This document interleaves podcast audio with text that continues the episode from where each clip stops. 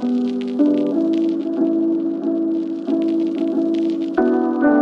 und herzlich willkommen zu einer neuen Folge von Finance Forward. Ich spreche heute mit den Klarna-Managern Felix Württemberger und Nicole Defren. Felix verantwortet das wichtige Bankgeschäft bei Klarna und Nicole ist Head of Germany bei dem schwedischen Buy Now Pay Later Anbieter. Hinter dem Unternehmen liegen turbulente Monate mit einer massiven Abwertung nach einem Höhenflug und einigen Entlassungen. Doch zuletzt konnte das Fintech mit besseren Geschäftszahlen überraschen. Ich habe mit den beiden darüber gesprochen, was der wichtige Player nun mit seiner Bank vorhat, welche Rolle der deutsche Markt eigentlich spielt und was sie mit KI tatsächlich planen. Viel Spaß damit.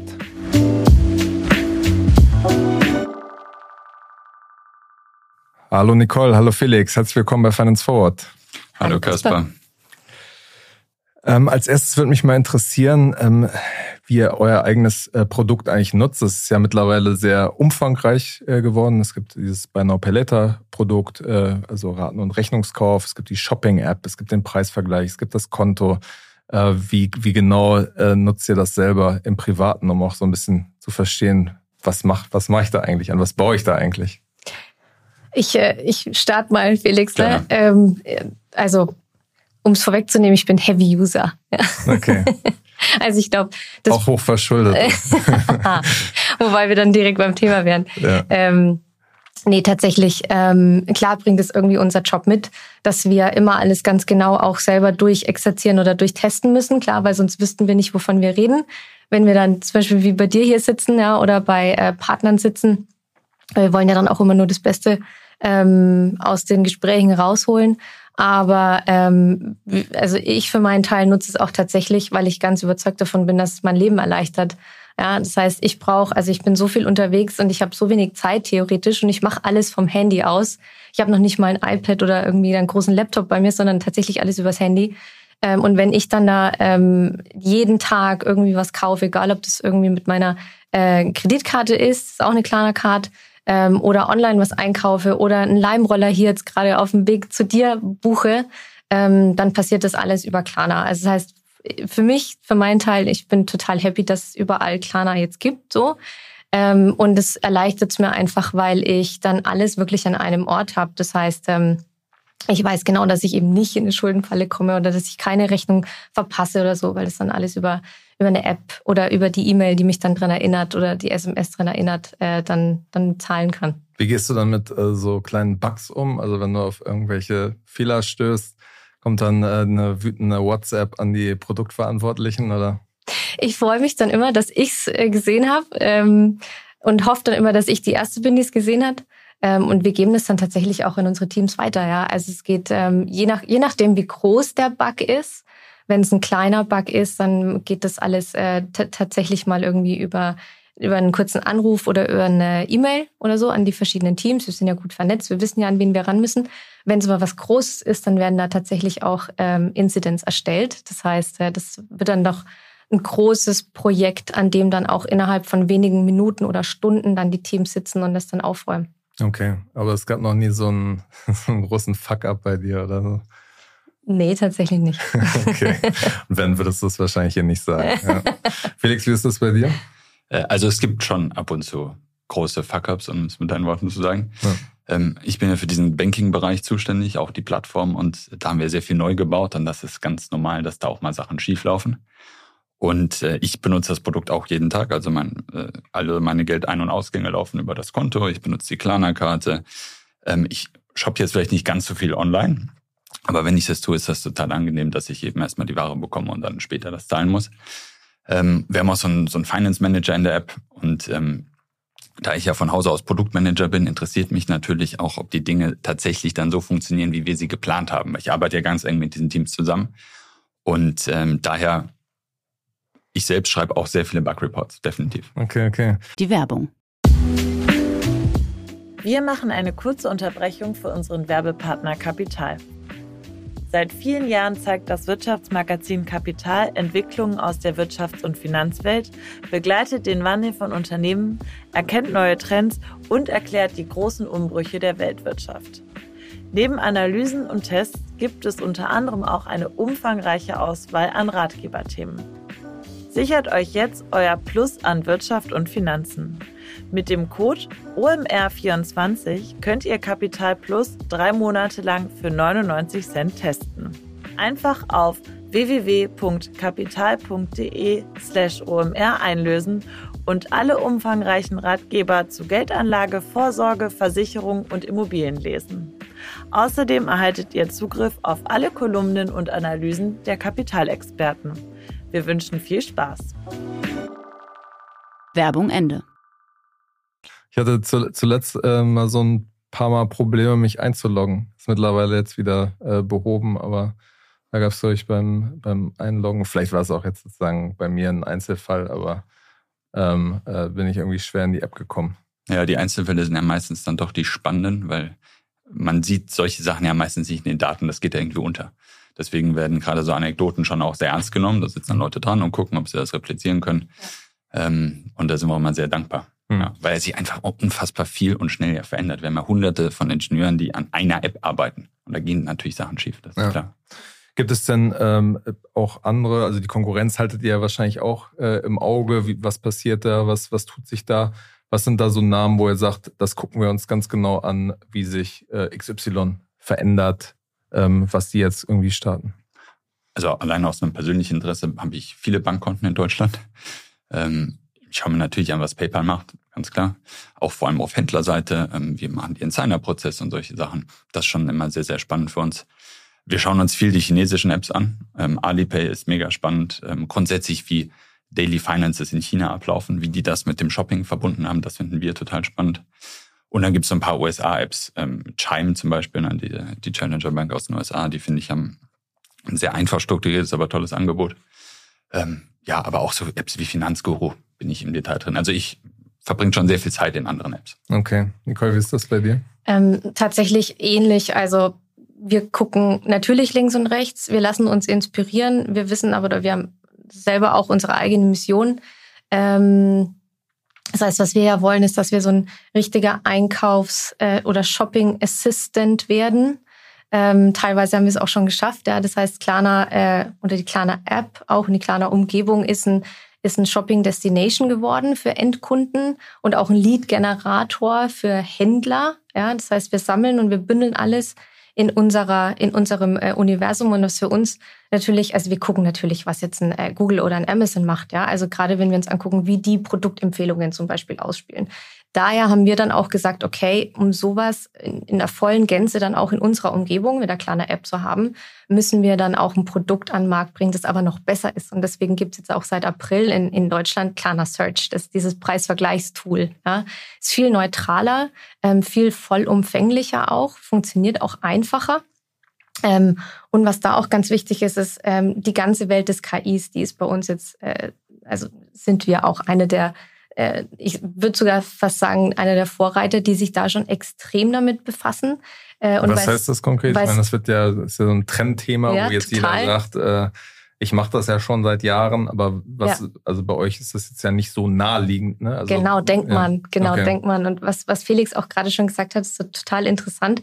Ähm, ähm, also wir wissen, in der westlichen Welt werden 80 Prozent der Produktkäufe über die Suche und nur 20 Prozent über Empfehlungen ähm, getätigt.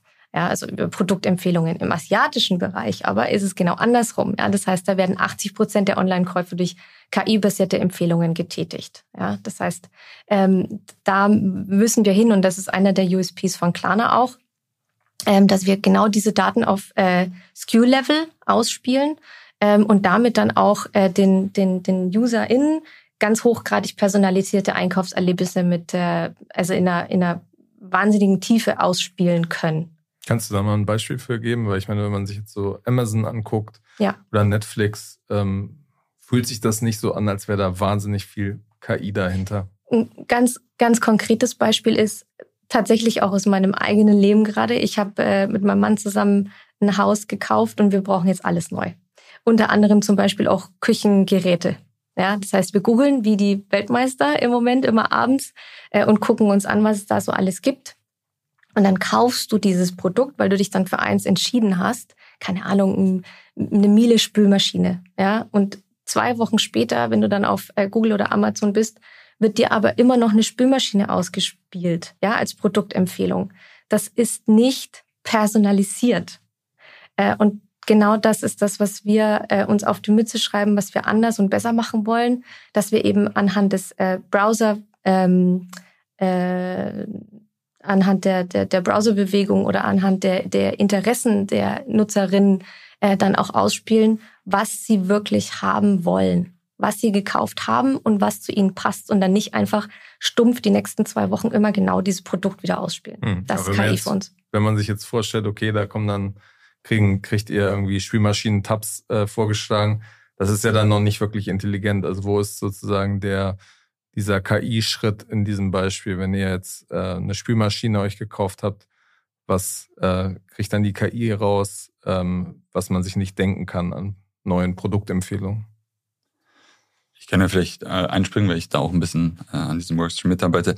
Ähm, KI ist natürlich ein super breites Wort. Für uns ist es sehr viel äh, LMMs, die natürlich mit OpenAI jetzt super zugänglich sind. Und genau in dem Bereich schauen, verwenden wir diese Technologien, um eben nicht selbst hunderte von äh, Data Analysts einzustellen oder Data Scientists, um diese ganzen Modelle zu entwickeln und zu trainieren, weil wir ja grundsätzlich, wir sind so eine Payments- äh, und Banking-Bude äh, und haben ähm, jetzt aber die Möglichkeit, mit diesem Zugang zu dieser Technologie sehr ähnliche Dinge zu bauen, an denen sonst Google und Amazon seit Jahren bauen mit Tausenden von Leuten. Ähm, und ganz konkret in so einem Fall schauen wir uns an, was haben denn zum Beispiel andere gekauft, ähm, die in einer ähnlichen Situation waren? Ähm, was hatten, was für Signale können wir da rausnehmen? Und dann verbinden wir in, in vielen verschiedenen Layern ChatGPT, jetzt nicht, wir gehen nicht zu ChatGPT und sagen, was braucht denn Nicole, sondern das ist alles ein bisschen ähm, komplexer. Ähm, aber grundsätzlich ähm, haben wir einfach sehr viele verschiedene Signale, die darauf einwirken. Und da ist natürlich die Frage, inwieweit das jetzt maschinenintelligent ist. Am Ende des Tages geht es darum, der Nutzer sieht es und denkt sich, oh, das ist aber interessant und klickt drauf. Und das ist unsere Hauptkennzahl und die geht momentan sehr steil nach oben, nachdem wir ähm, da mehr und mehr an diesen Algorithmen drehen. Okay. Könnt ihr das ein bisschen konkret machen, also wie, wie sich die Zahlen da verändert haben? Ich kenne die genauen Zahlen in dem Bereich nicht. Da müsste ich nochmal auf die zurückkommen. Ähm, ich weiß nur, dass wir grundsätzlich in diesem, in diesem Workstream extrem, äh, extreme extreme Verbesserungen erzielt haben. Aber das ist auch nur einer. Wir, wir haben ganz viele andere Workstreams im Thema AI. Ähm, kannst dir vorstellen, das Thema Customer Support ist ein riesiges Thema für uns, einer unserer größten Kostentreiber. Da kann man extrem viel machen. Das, das Thema ist perfekt sozusagen für Large Language Models. Da machen wir eine ganze Menge. Wir machen im Bereich äh, ähm, Personal Finance Transaktionen zu erkennen, zu wissen, was steht hinter einer Transaktion. Da können Händlerdaten angereichert werden. Da gibt es ganz viele verschiedene Sachen, um so vielleicht acht bis zehn Streams innerhalb der Firma, die sich wirklich im Detail mit solchen Sachen beschäftigen. Und äh, sind auch Partner von OpenAI, also wir sind auch relativ nah dran. Äh, wir bekommen immer deren neuesten Produkte, probieren die aus. Äh, unser CEO treibt das auch sehr, sehr aktiv an. Dann merkt man. Ja, ja. ja. ähm, aber ähm, ist super spannend, was, was für Möglichkeiten das äh, eröffnet. Und natürlich ab und zu hat man einen Workstream, man probiert was aus und dann stellt man fest, naja, vielleicht für den Use Case war vielleicht auch ein bisschen ambitioniert. Klar. Hm. Ja, bevor wir jetzt auf die, die einzelnen Segmente da auch nochmal ein bisschen äh, in die Tiefe zu sprechen kommen, wird mich nochmal interessieren. Ihr habt jetzt ja vor einiger Zeit diesen Preisvergleich, den du schon angesprochen hast, Nicole, äh, in Deutschland auch eingeführt. Das basiert ja auf der Technologie von einer Firma, die ihr zugekauft habt, äh, Price Runner. Ähm, wie, wie entwickelt sich das und wie, wie verwenden die Leute das in Deutschland? Also kommt das gut an und wie funktioniert das im Detail hier? Ähm, das kommt tatsächlich sehr, sehr gut an. Ähm, wir, wie anfangs schon gesagt, ähm, wir gehen ja extrem weg von nur ein Buy Now Pay Later Anbieter zu sein, sondern äh, wir entwickeln uns hin zu einer Shopping App, über die du als Endverbraucher tatsächlich äh, von Inspiration zu Beginn ähm, über den Kauf des Produkts bis hin zu des Post-Purchase oder der Post-Purchase Experience alles machen kannst. Also ein Dispute erstellen oder eine Retoure anmelden oder deine Zahlung pausieren. Ja, das kannst du dann eben alles ähm, in einer Umgebung machen. Und für uns ist gerade diese Inspirationsumgebung, die ist für uns extrem wichtig geworden, weil wir gemerkt haben, da suchen die Leute auch danach. Ja, also die brauchen ähm, ein, ein Ort, an dem sie ähm, Produkte finden, die wirklich zu ihnen passen und nicht wissen müssen, was sie wollen und dann auf Google gehen und das Produkt dann suchen. So. Hm. Ähm, und daher ist, äh, sind all diese ähm, Features, die wir äh, in Deutschland jetzt auch an, an Start gebracht haben, also generell sind wir ja global aufgestellt und die gibt's auch in allen anderen Ländern, ähm, aber die sind für uns wahnsinnig wichtig. Also dieses Preisvergleichstool mit Klarna Search zum Beispiel. Ähm, Wunschlisten erstellen. Ja, das heißt, dass ich mir äh, ein Produkt ähm, auserkoren ausgesucht habe und das dann äh, in meiner Wunschliste äh, store und dann zum Beispiel ähm, zwei, drei Wochen später bei einem Price Drop die Info krieg, hey, der Preis ist gesunken, ich kann jetzt da äh, rüber ähm, oder über die Klarna App dann äh, das Produkt direkt dann kaufen zum Beispiel oder ein virtueller ähm, Shopping äh, Assistant. Ja, das heißt, ich habe ich will mir einen Sneaker kaufen. Ich weiß aber nicht, ob der True to Size ist zum Beispiel. Ich habe jetzt aber auch keine Zeit zu Nike zu gehen, sondern dann habe ich halt über den virtuellen Shopping Assistant, kann ich dann über die App mich mit einem äh, On-Staff, äh, On-Field-Staff ähm, Employee von, von Nike ähm, live schalten lassen in den Store und kann den fragen, wie fällt denn der Schuh aus, ja? Oder ist der jetzt so richtig pink oder ist er nur so ein bisschen pink? Ähm, und äh, das sind also diese Features, die bei uns wahnsinnig wichtig werden, weil wir merken, der, der Markt oder die User fragen danach. Ähm, und das ist tatsächlich auch einer der Gründe, warum wir zum Beispiel auch da jetzt auch einen ganz neuen Revenue für uns aufbauen. Ja, also früher, ähm, da greife ich jetzt so ein bisschen vor, ähm, aber früher war, waren, die, waren die zwei Revenues äh, Customer Revenues bei Klarna und äh, äh, Merchant Revenues. Ja, ähm, dass wir mit äh, Endkunden kein Geld verdienen wollen, das ist ja klar. Ja, es, und deswegen bauen wir da äh, einen ganz anderen Revenue Stream auf und das ist der Marketing Revenue Stream. Und genau diese, diese Features, die helfen uns dabei. Hm. Ja. Wie ist das bei diesem Preisvergleich? Also wenn man vor einigen Monaten, bevor er das eingeführt hat, wenn man da irgendwie Schuhe gesucht hat, kamen ja auch schon verschiedene Shops, äh, wo man diesen Schuh kaufen konnte. Also was ist da im Detail eigentlich jetzt äh, neu? Du musst dir tatsächlich vorstellen, wie, also wir Deutsche kennen das von Idealo oder Check24 zum Beispiel. Ja, das heißt, ähm, du gibst da äh, einen Begriff ein, entweder ein ganz konkretes Produkt oder eine Produktart ähm, und wir spielen dann wirklich auch die äh, Produkte aus, die bei den, äh, auf den Händlershops dann verfügbar sind. Äh, und du kannst auch, wenn du dir dann das, ich sage jetzt mal, zu dem besten Preis verfügbare Produkt dann ausgewählt hast, dann klickst du das an, du kannst es dann auch direkt in der App. Wir erstellen dann da eine virtuelle Kreditkarte. Das heißt, wir befähigen dann den Endkunden mit einem Klick dann den Schuh direkt über die App kaufen zu können. Für den Händler aber funktioniert es wie eine normale äh, Kreditkarte. Das heißt, wir erledigen dann den Kauf auf der Händlerseite für den Endkunden und können dann darüber das Produkt dann direkt äh, bekommen.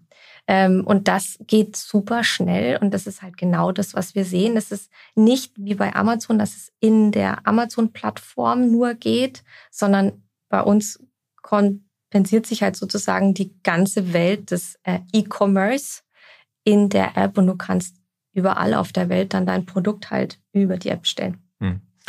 Wenn man sich jetzt so Europa anguckt, da kommuniziert ja, glaube ich, diese 100 Millionen ähm, Kundinnen und Kunden, die irgendwie mit, ähm, mit Klarna schon mal was zu tun hatten. Wie viel von denen, ähm, also auf Deutschland bricht ihr das wahrscheinlich, bricht ihr das auf Deutschland runter, wie viel Kundinnen und Kunden ihr hier habt? Also es sind, genau, es sind ein ähm, bisschen mehr tatsächlich schon. Es sind 150 Millionen Endkunden oder User ähm, weltweit. Ähm, wir brechen das nicht runter äh, auf, auf Länderebene, ähm, aber ähm, wir wissen, dass in den, äh, in den, äh, in den Major Markets, also in den, in den alten Kernmärkten Klarnas, wie zum Beispiel in Deutschland oder äh, in Schweden auch, ähm, da äh, nutzen und kennen uns 80 Prozent der Bevölkerung, die Online-Shopper sind. Also wir kennen nahezu jeden in diesen Kernmärkten. Ja, in, äh, in Amerika oder in den, in den Staaten haben wir noch ein bisschen höhere Wachstumszahlen im Moment, aber das ist klar, da haben wir auch noch nicht den Footprint, den wir haben, wie in Deutschland zum Beispiel. Genau, was mich interessieren würde, ist von dieser Gesamtheit an, an User, wie viele nutzen da praktisch schon Preisvergleich, ähm, die App, äh, im, in Abgrenzung zu einfach, dass ihr ein Payment-Anbieter seid und jemand Rechnungs- oder Ratenkauf darüber macht? Ja, das ist eine gute Frage, weil das tatsächlich auch eine unserer, eine, äh, unserer äh, Kernkennziffern, die wir auch tagtäglich, und das kann Felix dann sicherlich auch unterstreichen, ähm, tagtäglich ähm, monitoren. Und das sind tatsächlich die App-User. Weil, wie gesagt, das ist unser Herzstück. Ja? Äh, und wir haben sechs Millionen aktive App-Nutzer in Deutschland. Das sind die, die wirklich äh, mindestens einmal im Monat aktiv für mindestens sieben Minuten in der App verweilen und da auch was tun. Hm, und dann irgendeine Transaktion machen oder? Genau, zum Beispiel, ja. Hm, okay. Du hast äh, die USA gerade schon, schon angesprochen. Da sieht man ja irgendwie, dass äh, da das Wachstum noch stärker ist und ähm, sozusagen umsatzmäßig das jetzt Deutschland als wichtigsten Markt auch, ähm, auch abgelöst hat. Wie viel Wachstumsfantasie ist in Deutschland überhaupt noch, noch drin? Also Deutschland ist nach wie vor einer unserer zentralen Kernmärkte, das muss man schon dazu sagen. Ähm, und ähm, seit 2010 gibt's äh, Klarna in Deutschland. Ähm, und es war auch, wie gesagt, lange Zeit der größte Markt.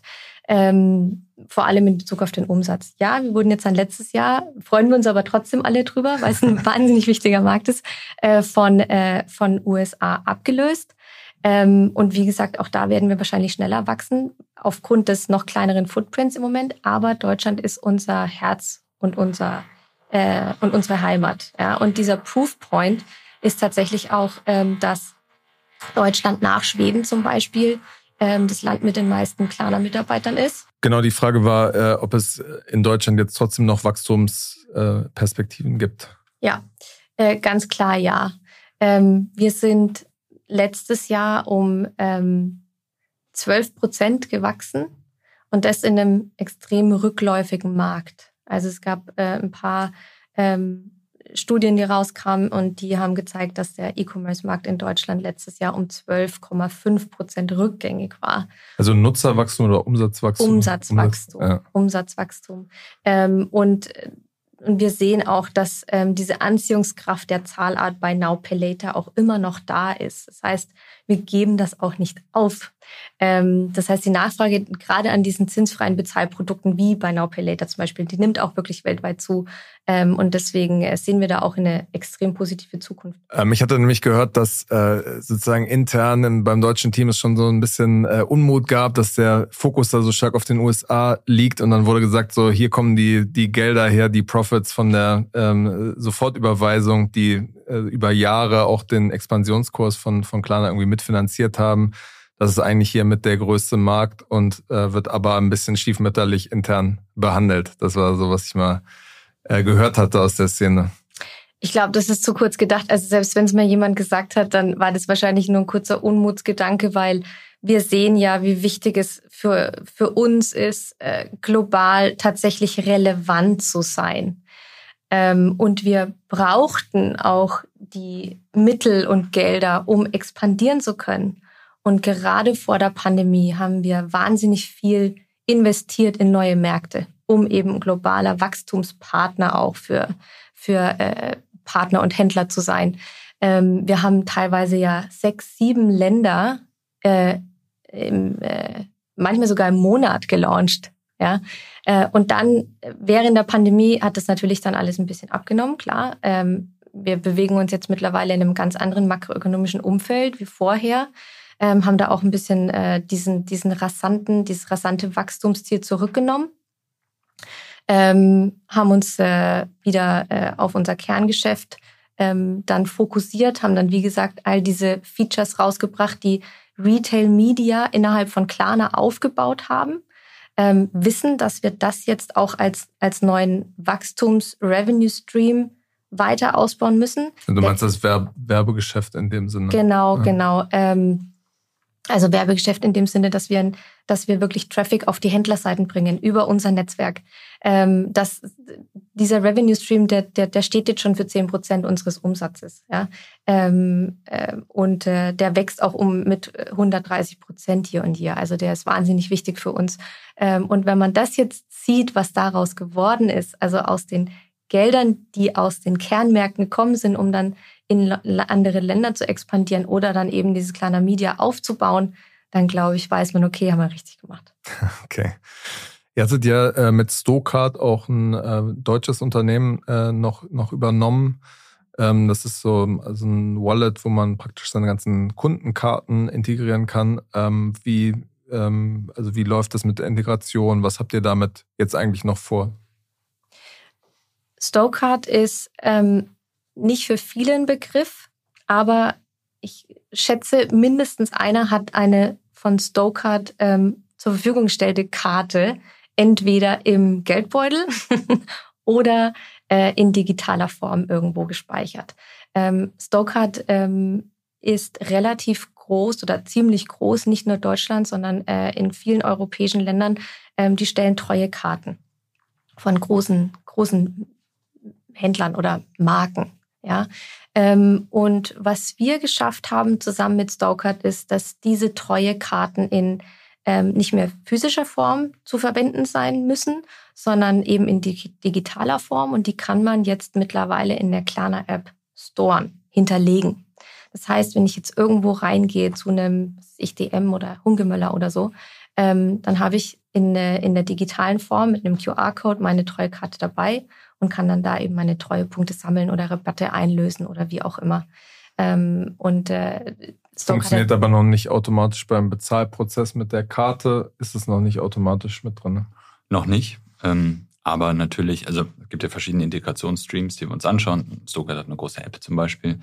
Ähm, äh, aber vor allem in diesem Bereich In-Store. Und das ist ein Bereich, der für uns extrem wichtig ist für Klarna, weil natürlich im Online-Bereich kennen wir uns mittlerweile gut aus ähm, und, und wachsen auch weiter. Aber mehr und mehr Händler fragen eben auch nach diesem ne, Multi-Channel-Buzzword ähm, und hoffen, dass wir da auch was anbieten. Also in, in sehr vielen Märkten wird da extrem viel nachgefragt und da arbeiten wir gerade dran, das Angebot auch zu verbessern, so dass sich das als kleiner Nutzer sehr ähnlich anfühlt, ob ich jetzt online zahle oder ob ich im Store zahle. Und da sind wir definitiv noch nicht da, wo wir hinwollen. Da wird Stokart eine große Rolle spielen.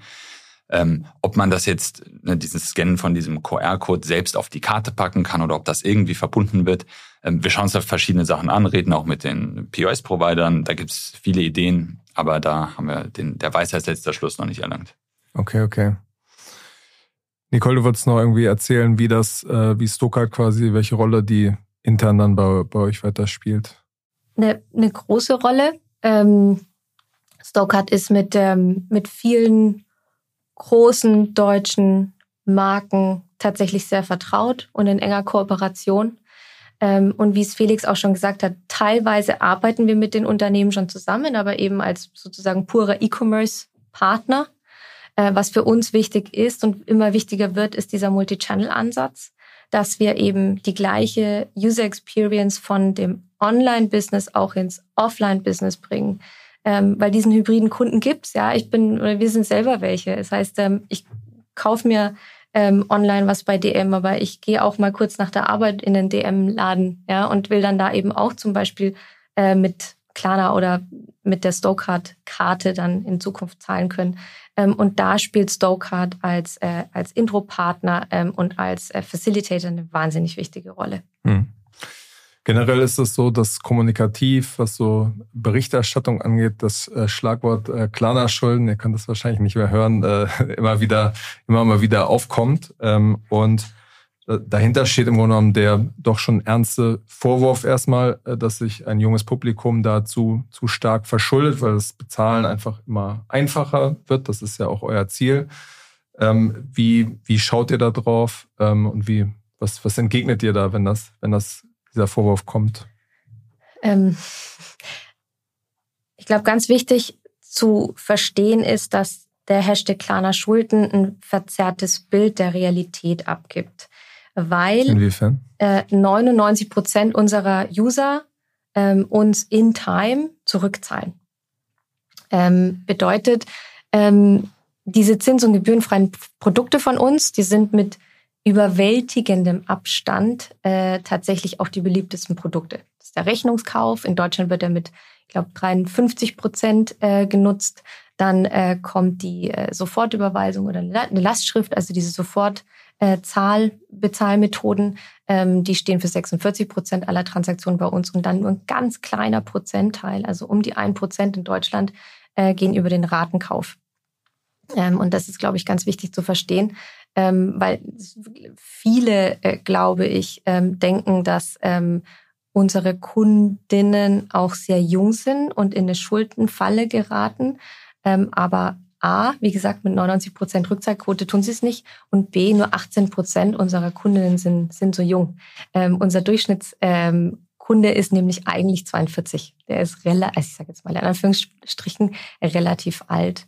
Ähm, Aber ich meine, ihr habt ja so eine große Reach, so viele Kundinnen und Kunden, dass man ja auch sagen kann, auch wenn das für euch ein kleiner Prozentteil ist, ist es nicht trotzdem in dieser jungen Zielgruppe ein Problem. Es gab zum Beispiel diese Trendstudie Jugend, äh, wo sie, glaube ich, 3000 ähm, äh, Menschen befragt haben, auch repräsentativ und wo, wo es zumindest Indikatoren gab, dass einige angegeben haben, dass sie damit Probleme haben. Ja, ich glaube, auch super wichtig ist, dass also generell wir es nicht cool finden, wenn jemand Schulden macht. Ja, ähm, generell ist es aber so, dass wir jede Transaktion scoren. Ähm, das heißt, niemand kann über seinen ähm, Kreditwert hinaus einkaufen. Das wissen viele nicht. Und das ist aber ganz wichtig zu wissen. Ähm, und ähm, vor allem bei der jüngeren Generation kann Klarna tatsächlich, und da sehen wir uns so ein bisschen in der Bringschuld, tatsächlich so die erste, der erste Berührungspunkt mit, mit Finanz- oder Kreditprodukten sein. Ähm, und da, ähm, deswegen haben wir auch eine ganz, eine ganz große Reihe von Maßnahmen ergriffen, um gerade die jüngere Generation mehr mit dem Finanzwissen auszustatten und sie zu, ähm, ich sag mal, klugen und ähm, durchdachten Finanzentscheidungen ähm, zu bringen. Wie sieht das dann aus? Zum Beispiel haben wir ein Erklärvideo. Ähm, das ist äh, ein Video, das so die wichtigsten Begriffe des Kredit, Kreditwesens erklärt. Und das spielen wir an alle Neukundinnen im Alter von 18 bis 25 aus. Ähm, gucken, gucken die sich das auch wirklich an? Die gucken an? sich das an, ja, total. Klick nicht drüber. Nee, überhaupt nicht. Wir haben zum Beispiel jetzt dann auch ähm, mit der Schufa äh, ein Pilotprojekt gestartet. Ähm, da haben wir dann einen Blogpost ähm, rausgebracht. Das ist jetzt ein paar Wochen her. Äh, der wurde innerhalb von äh, zwei Minuten 70.000 Mal gesehen. Also es wird tatsächlich konsumiert, was wir machen. Oder wir haben ähm, als, als letzten Punkt noch Money Stories. Ähm, das haben wir 2022 das erste Mal gemacht. Das ähm, kennt man so ein bisschen von, ist so, so im, im Story-Format, kennt man von Instagram oder von ähm, Spotify. Spotify, danke. ähm, um da den NutzerInnen so Einblicke über ihre Monatsausgaben zu geben. Wie funktioniert das genau? Ähm, das heißt, wir, ähm, also das Ziel ist es, dass wir da erstmal Finanzen zugänglicher machen. Das heißt, ich kann da sehen, in welchem Monat ich welche Produkte ähm, eingekauft habe und sehe dann auch, für was ich überhaupt mein Geld ausgegeben habe. Ähm, um dann für mich entscheiden zu können, da habe ich vielleicht zu viel ausgegeben oder da könnte ich noch mehr. Okay, okay. Aber das ähm, in das Produkt integrieren, ähm, überlegt ihr da auch noch irgendwie ähm, weitere Features äh, einzubringen? Dass einfach das ähm, ja, verhindert wird, dass sozusagen die Leute überhaupt in die Gefahr kommen, sich jung hoch zu verschulden? Ja, um, unbedingt. Ähm, wir haben jetzt schon damit begonnen. Und zwar kannst du in der kleinen Umgebung, wie in der kleinen App zum Beispiel, sehen, wie hoch dein Kreditrahmen ist. Also du siehst, wie viel Geld du über Klarna ausgeben kannst. Und dann ist aber auch Schluss sozusagen. Und wie gesagt, ähm, wir scoren auch jede Transaktion einzeln. Das heißt, wenn wir merken, ähm, eine Rechnung kann oder konnte nicht zurückgezahlt werden, zum Beispiel, ähm, dann gucken wir uns das nicht äh, noch zehnmal an, sondern wir scoren dann schon auch auf Basis dessen, was wir am Zahlverhalten der NutzerInnen dann auslesen können. Hm. Und da kommt noch mehr. Es gibt ja diesen äh, Trend oder es gibt so ein paar neue Anbieter zumindest, die sowas machen, was ähm, Save Now Pay Later heißt, dass man quasi sich ein Produkt aussucht, zum Beispiel irgendwie einen Schuh und dann sagt, ich möchte darauf hinsparen und dann kriegt, ähm, kriegt, der, kriegt man einen bestimmten Rabatt in Kooperation mit dem Händler. Ist sowas äh, auch nochmal ganz konkret äh, in der Ausgestaltung denkbar? Ich glaube, wir, wir würden da nicht von einem, von einem neuen Trend sprechen. Aber so diese, diese Idee, auf größere Anschaffungen zu sparen, das ist ja tatsächlich ein etabliertes oder oft praktiziertes Verhalten. Ja, ähm, das kennt man ja. Ähm, ich glaube, das was Neues ist dieses, dass man sich ein konkretes Produkt aussucht und dann darauf einen Rabatt ähm, automatisch kriegt und das in so ein Pocket, was ihr ja auch habt, dann einzahlt, ganz konkret genau. für den Schuh oder das, für irgendwas anderes. Ja, das ja. stimmt. Ähm, wir haben uns das angeguckt. Wir glauben, das ist ein bisschen, das hält die Endkundinnen und auch die Händler ein bisschen unflexibel. Ähm, wir machen sowas in der Art, wir nennen es kleiner Pools. Das heißt, du kannst da drauf ähm, äh, sparen. Also du kannst in deinem Pool ähm, für deine ganz bestimmte Anschaffungsidee sparen ähm, und kannst dann, wenn dann das, äh, das Sparziel erreicht ist, kannst du dann das Geld dafür nutzen. Wenn sich aber in deinem Leben dann irgendwas geändert hat und du brauchst dann das Geld für was anderes, dann ist es auch okay. Ähm, bei diesen starren ähm, Produktsparplänen, das ja, es ist ein bisschen mit Vorsicht zu genießen, glaube ich. Okay. Bevor wir jetzt in die Details zum äh, Banking-Produkt auch mal bei dir, Felix, kommen, würde mich als letztes noch interessieren. Es gab ja jetzt äh, kürzlich die, die Nachricht, dass ihr den äh, Kundenservice outsourced und da auch ein paar Leute in Deutschland quasi rausgeschmissen werden und dann im Zweifel bei dem neuen Partner anfangen können. Was ist da genau der Hintergrund dieser, dieser News? Wir, also rausschmeißen tun wir niemanden. Kündigen. ähm, wir brauchen jede Hand, so gerade äh, gerade im, im Kundenbereich. Ähm, vor allem, weil, wie es auch Felix vorhin ja schon gesagt hat, wir testen ja auch neue Features durch, wie ähm, mithilfe von KI zum Beispiel. Und ähm, da brauchen wir aber auch immer noch Leute, ähm, die dann ähm, trotzdem da sind, um das dann auch weiter zu bearbeiten. Wir streamline das einfach nur. Ja, also wir haben schon immer mit dem Partner, äh, zum Beispiel Teleperformance, zusammengearbeitet und wir, ähm, wir bauen das einfach nur aus. Okay, aber die sind jetzt ja dann nicht mehr bei euch auf der Payroll, sondern sozusagen bei dem Partner. Ja, bei dem Partner, genau. Das ist aber auch tatsächlich die einzige, ähm, die, das, äh, die einzige Neuerung. Weil, wie gesagt, mit dem Partner haben wir schon seit Jahren zusammengearbeitet ähm, und bauen das da einfach nur weiter aus. Okay, aber warum trotzdem dieser Wechsel? Also was ist der, der Hintergrund davon? Das ist zum einen ist es eine Frage von ähm, auch, auch Kompetenz. Ne? Wir, wir können, wir haben ja auch immer mehr Anforderungen an unseren Kundendienst auf allen Ebenen und das ist ein Partner, der über Jahre hinweg tolle Qualität abgeliefert hat. Und das andere ist etwas, ähm, das ist auch die, die Flexibilität, das hoch und runter zu skalieren, ganz klar. Ähm, und das können wir mit denen super gut machen. Und ähm, aus dem Grund denken wir, dass wir, ähm, dass es der richtige Schritt für uns war, um dem Kunden am Ende einen besseren Service im Customer Support bringen zu können. Ja. Ihr hattet da KI vorhin schon ins Spiel gebracht. Wie, wie wird das in den nächsten drei, vier Jahren ähm, das Thema Kundenservice verändern? Wird es diese Jobbeschreibung in fünf Jahren nicht mehr geben? Also wir, wir wissen das natürlich auch nicht, was in vier Jahren passiert. Aber wir denken, dass wir auch in vier Jahren natürlich noch Customer Support haben. Aber wir sehen, dass wir KI dazu nutzen können, ähm, unseren Kundendienst effizienter und effektiver zu machen, sodass du als, als Kundendienstmitarbeiter vielleicht nicht nur zwei Konversationen oder fünf oder zehn gleichzeitig, sondern 200 führen kannst, weil sehr viele Dinge automatisiert ablaufen.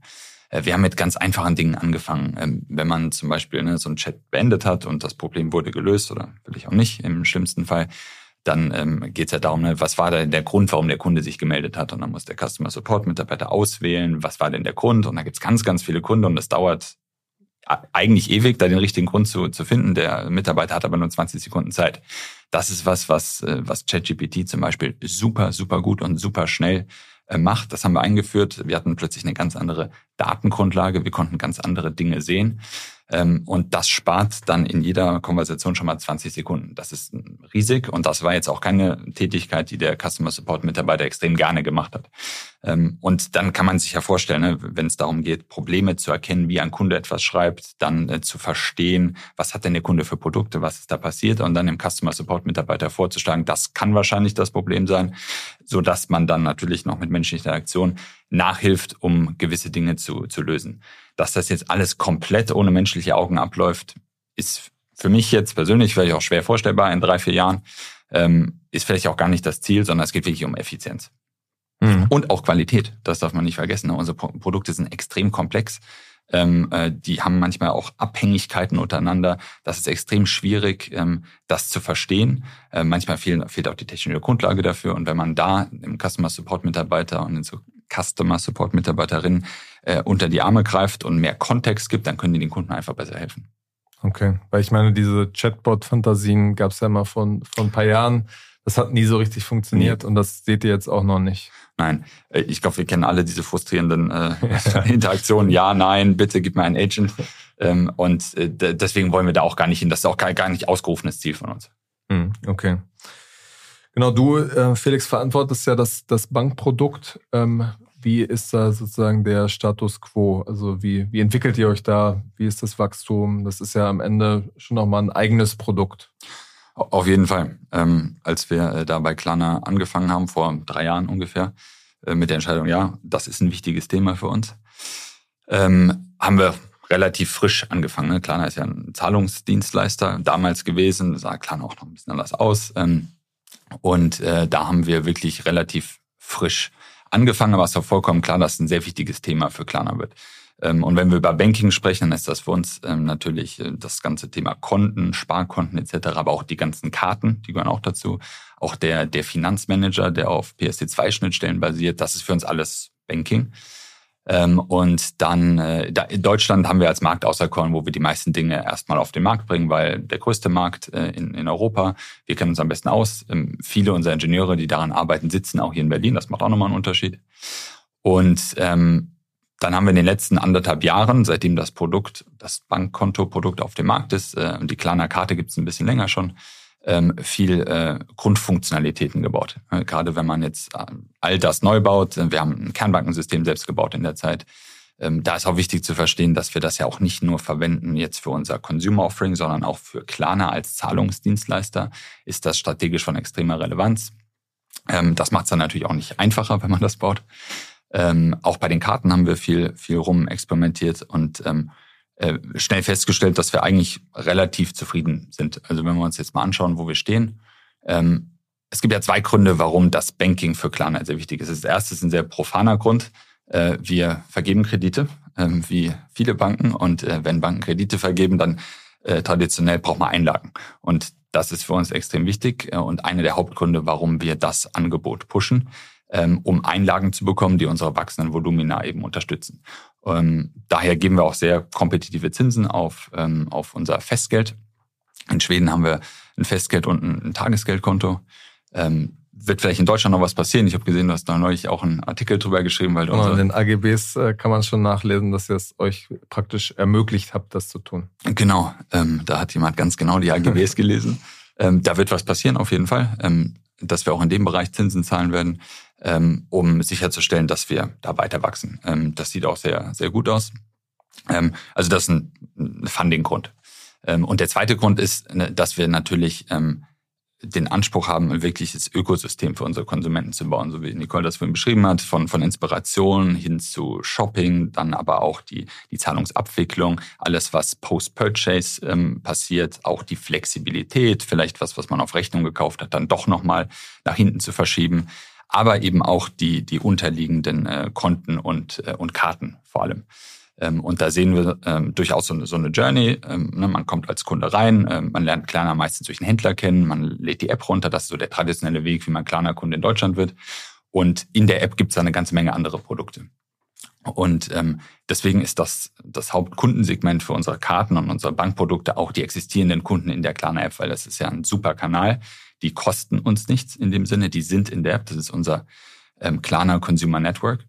Und ähm, denen ähm, wollen wir ermöglichen, das, was sie von Klarna kennen, durch, durch zum Beispiel den Kauf auf Rechnung und alle anderen Zahlungsarten, diese Flexibilität auch in das tägliche Bezahlen mitzunehmen. Hm. Und was ist dann praktisch der, der Anker oder womit versucht ihr die ganz konkret reinzuziehen? Mit welchen?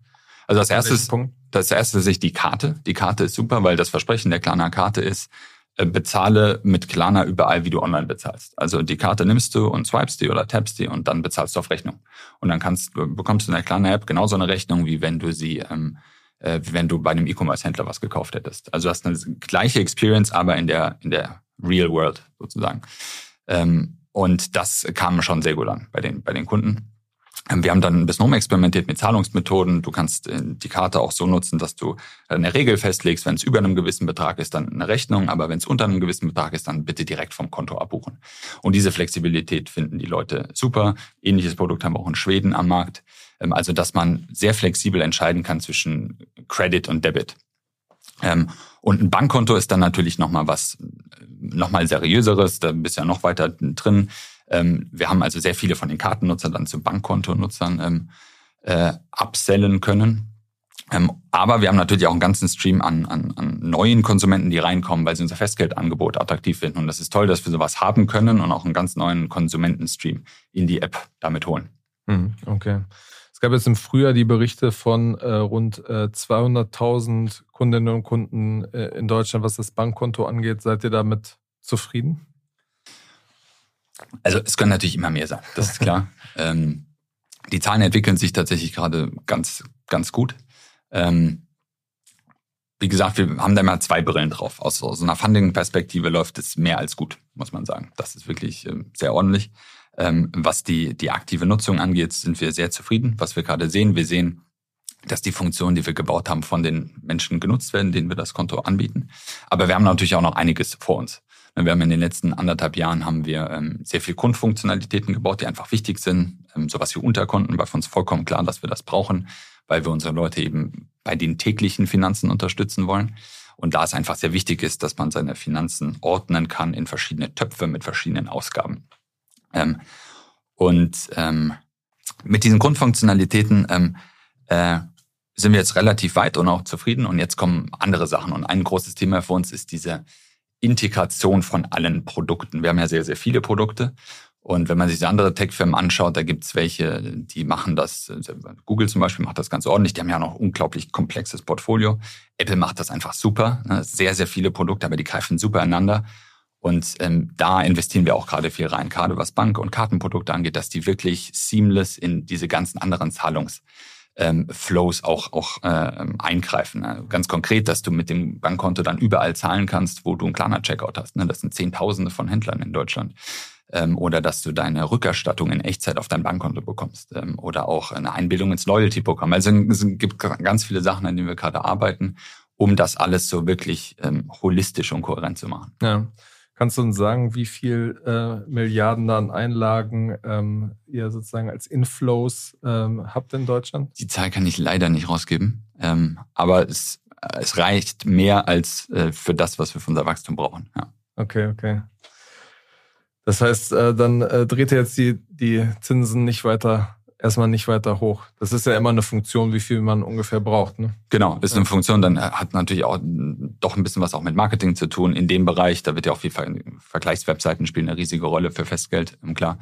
Ähm, aber grundsätzlich ist das richtig. Aber wir haben ja auch einen Horizont, der ganz anders ist als die der traditionellen Banken. Ne? Unser Kreditportfolio, das haben wir ja in ein paar Monaten neu unterschrieben. Ne? Kauf auf Rechnung 30 Tage. Wir haben einen relativ kleinen Anteil, wie Nicole gesagt hat, im Finanzierungsbereich, was länger geht. Sprich, wir müssen auch gar nicht drei Jahre im Voraus planen, unser Funding, denn wir unterschreiben ja keine Häuserfinanzierung, die über 20 Jahre gehen. Und das ist eine extrem luxuriöse Situation an so einem Finanzmarkt wie gerade, der ja so ein bisschen shaky ist, dass wir durchaus einfach sagen können, naja, wir planen irgendwie 12, 16, 18, 24 Monate unsere Einlagen und damit sind wir sehr gut gefahren in den letzten Jahren. Hm. Gab jetzt ja kürzlich nochmal die, die Meldung, dass ihr äh, Cosma einstellt. Das ist so eine, war eine eigenständige Marke, vor ungefähr einem Jahr gestartet, was äh, die, dieses Open Banking-Thema äh, bündeln äh, sollte. Wie kommt es, dass ihr das wieder eingestellt habt? War ja eigentlich so ein sehr gehyptes Thema. Ja, ähm, also wir haben das Produkt, das ist erstmal ganz wichtig zu, zu verstehen, um da jetzt kein Missverständnis aufkommen zu lassen. Das Produkt gibt es natürlich nach wie vor. Ähm, das heißt zum großen Teil auch noch Cosma. Ähm, wir haben uns nur dafür entschieden, dass wir den Bereich der, der Account-to-Account-Payments lieber unter der Klarna-Marke weiterfahren und das alles, ähm, was mit, äh, mit AIS, also Account Information Service über unsere PSD2-Schnittstelle zu tun hat, dass wir das unter dem Cosma-Namen nach wie vor an, an Finanzinstitute anbieten und das auch sehr erfolgreich. Also letzten zwölf Monate, glaube ich, ist unser die Volumina, die über die Plattform laufen, in über 200 Prozent gewachsen. Ähm, wir wachsen dann natürlich auch mit unseren Kunden. Ähm, Moss ist ein gutes Beispiel oder Airbank, mit denen machen wir zusammen einiges in dem Bereich. Ähm, da investieren wir auch weiterhin. Ähm, zum einen für unsere Partner, zum anderen auch, weil wir das ja nutzen. Das ist eine ganz wichtige Bezahlmethode. Sofort nutzt diese Technologie. Airbank wurde, glaube ich, eingestellt. Wie bitte? Airbank wurde, glaube ich, eingestellt. Okay. Dann bis zur Einstellung haben wir sehr erfolgreich mit denen gearbeitet. Ähm, und ähm, wir benutzen es also für unsere, für uns ist eine extrem wichtige Zahlungsmethode und sie wird, habe ich das Gefühl, auch immer wichtiger und auch immer etablierter, je besser auch die Open Banking Regulations werden. Hm, okay. Weil Open Banking äh, ist ja sozusagen nach diesem äh, Hype der letzten Jahre, ist ja so ein bisschen Ernüchterung teilweise eingetreten. Da sind ja sehr hochgefundete Firmen irgendwie auch noch nach Europa gekommen und ähm, ja, gefühlt ist so ein bisschen die Euphorie in den letzten Monaten ein bisschen, bisschen rausgegangen. Aber ihr seid dann noch, noch zuversichtlich. Also es ist ja ein sehr breites Feld. Ja. Äh, für uns vor allem ist, ist natürlich wichtig, wie wirklich dieses Feld Account-to-Account-Zahlung, also damit auch deine E-Commerce-Käufe zu bezahlen.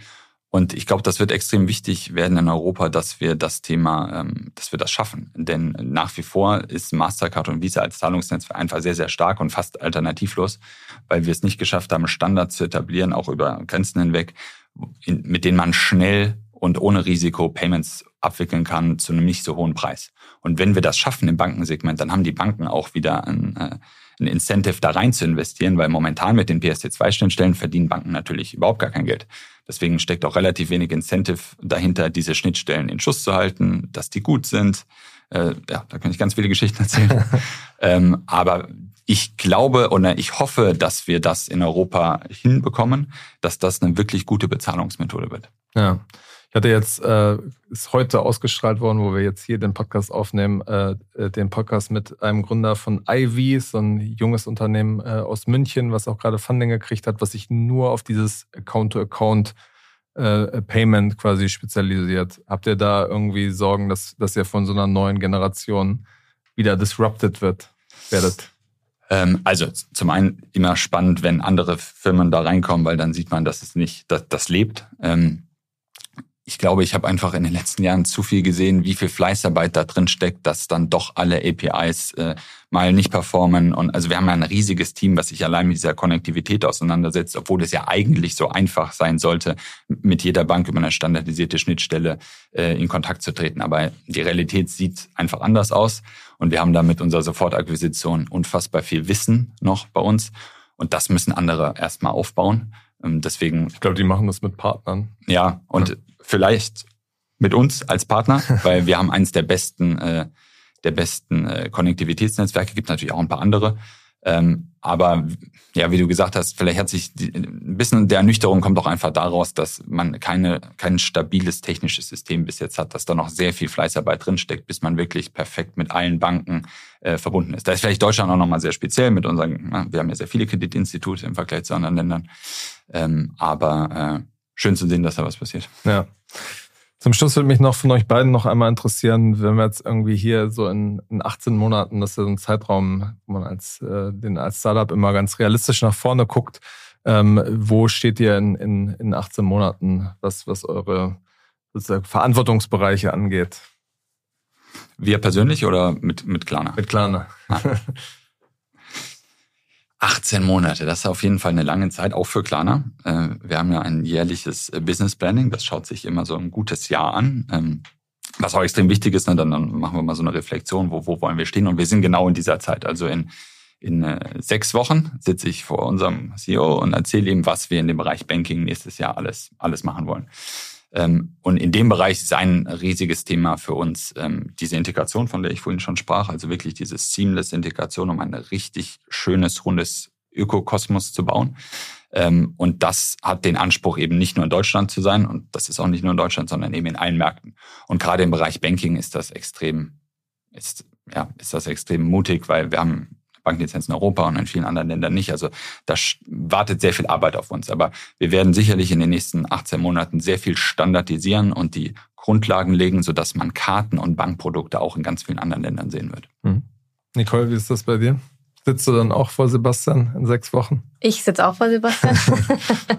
ähm, allerdings wegen was anderem. Ähm, weil wir natürlich dann auch von unserer Seite aus für den deutschen Markt äh, in Bezug auf die Partner und die Distribution Partner, mit denen wir arbeiten, dann auch natürlich ein Business Planning äh, an Start bringen müssen. Aber ähm, was wir auch äh, definitiv ähm, auf dem Radar haben, ist jetzt dann die wahrscheinlich kommende CCD, also diese Consumer Credit Directive, die da kommt. Das heißt, äh, wir gucken ja trotzdem, also wir kommen ja aus dem Bereich Buy Now Pay Later und der ist für uns ja auch immer noch sehr, sehr wichtig Ähm, und, wir, und wir glauben auch tatsächlich, dass so eine Regulierung, ähm, dass die auch wichtig und auch gut ist. Äh, weil wir glauben, dass es natürlich A, erstmal den, den, ähm, den Wettbewerb anfeuert, beziehungsweise dann eben auch reguliert. Und wir glauben auch, dass da ganz viel noch gemacht werden muss zum Schutz der Verbraucher. Also weshalb wir ja auch so groß geworden sind, ist das Vertrauen ähm, in das Produkt und wie wir mit Daten äh, von Konsumenten umgehen, ähm, ja auch ganz groß geschrieben wurde. Und das reguliert dann auch diese CCD. Da geht es ja zum Beispiel auch darum, dass ähm, schon ab einer sehr geringen Summe oder geringeren Summe als bisher ein Scoring gemacht werden. Zum Beispiel, genau. Und das leben wir ja schon selbst eigentlich seit langem. Wir wissen aber, dass wir da teils auch alleine auf weiter Flur sind und wir glauben, dass es der Markt braucht. Also nicht nur Deutschland, sondern generell ähm, der E-Commerce-Markt und da, da sind wir total gespannt drauf. Sehr gut, dann äh, hat man, glaube ich, ganz gut verstanden, äh, wo ihr jetzt irgendwie hin wollt. Vielen, vielen Dank für den Besuch und eure Zeit und bis zum nächsten Mal bei Finance Forward. Dankeschön, Kaspar. Danke dir, Kaspar.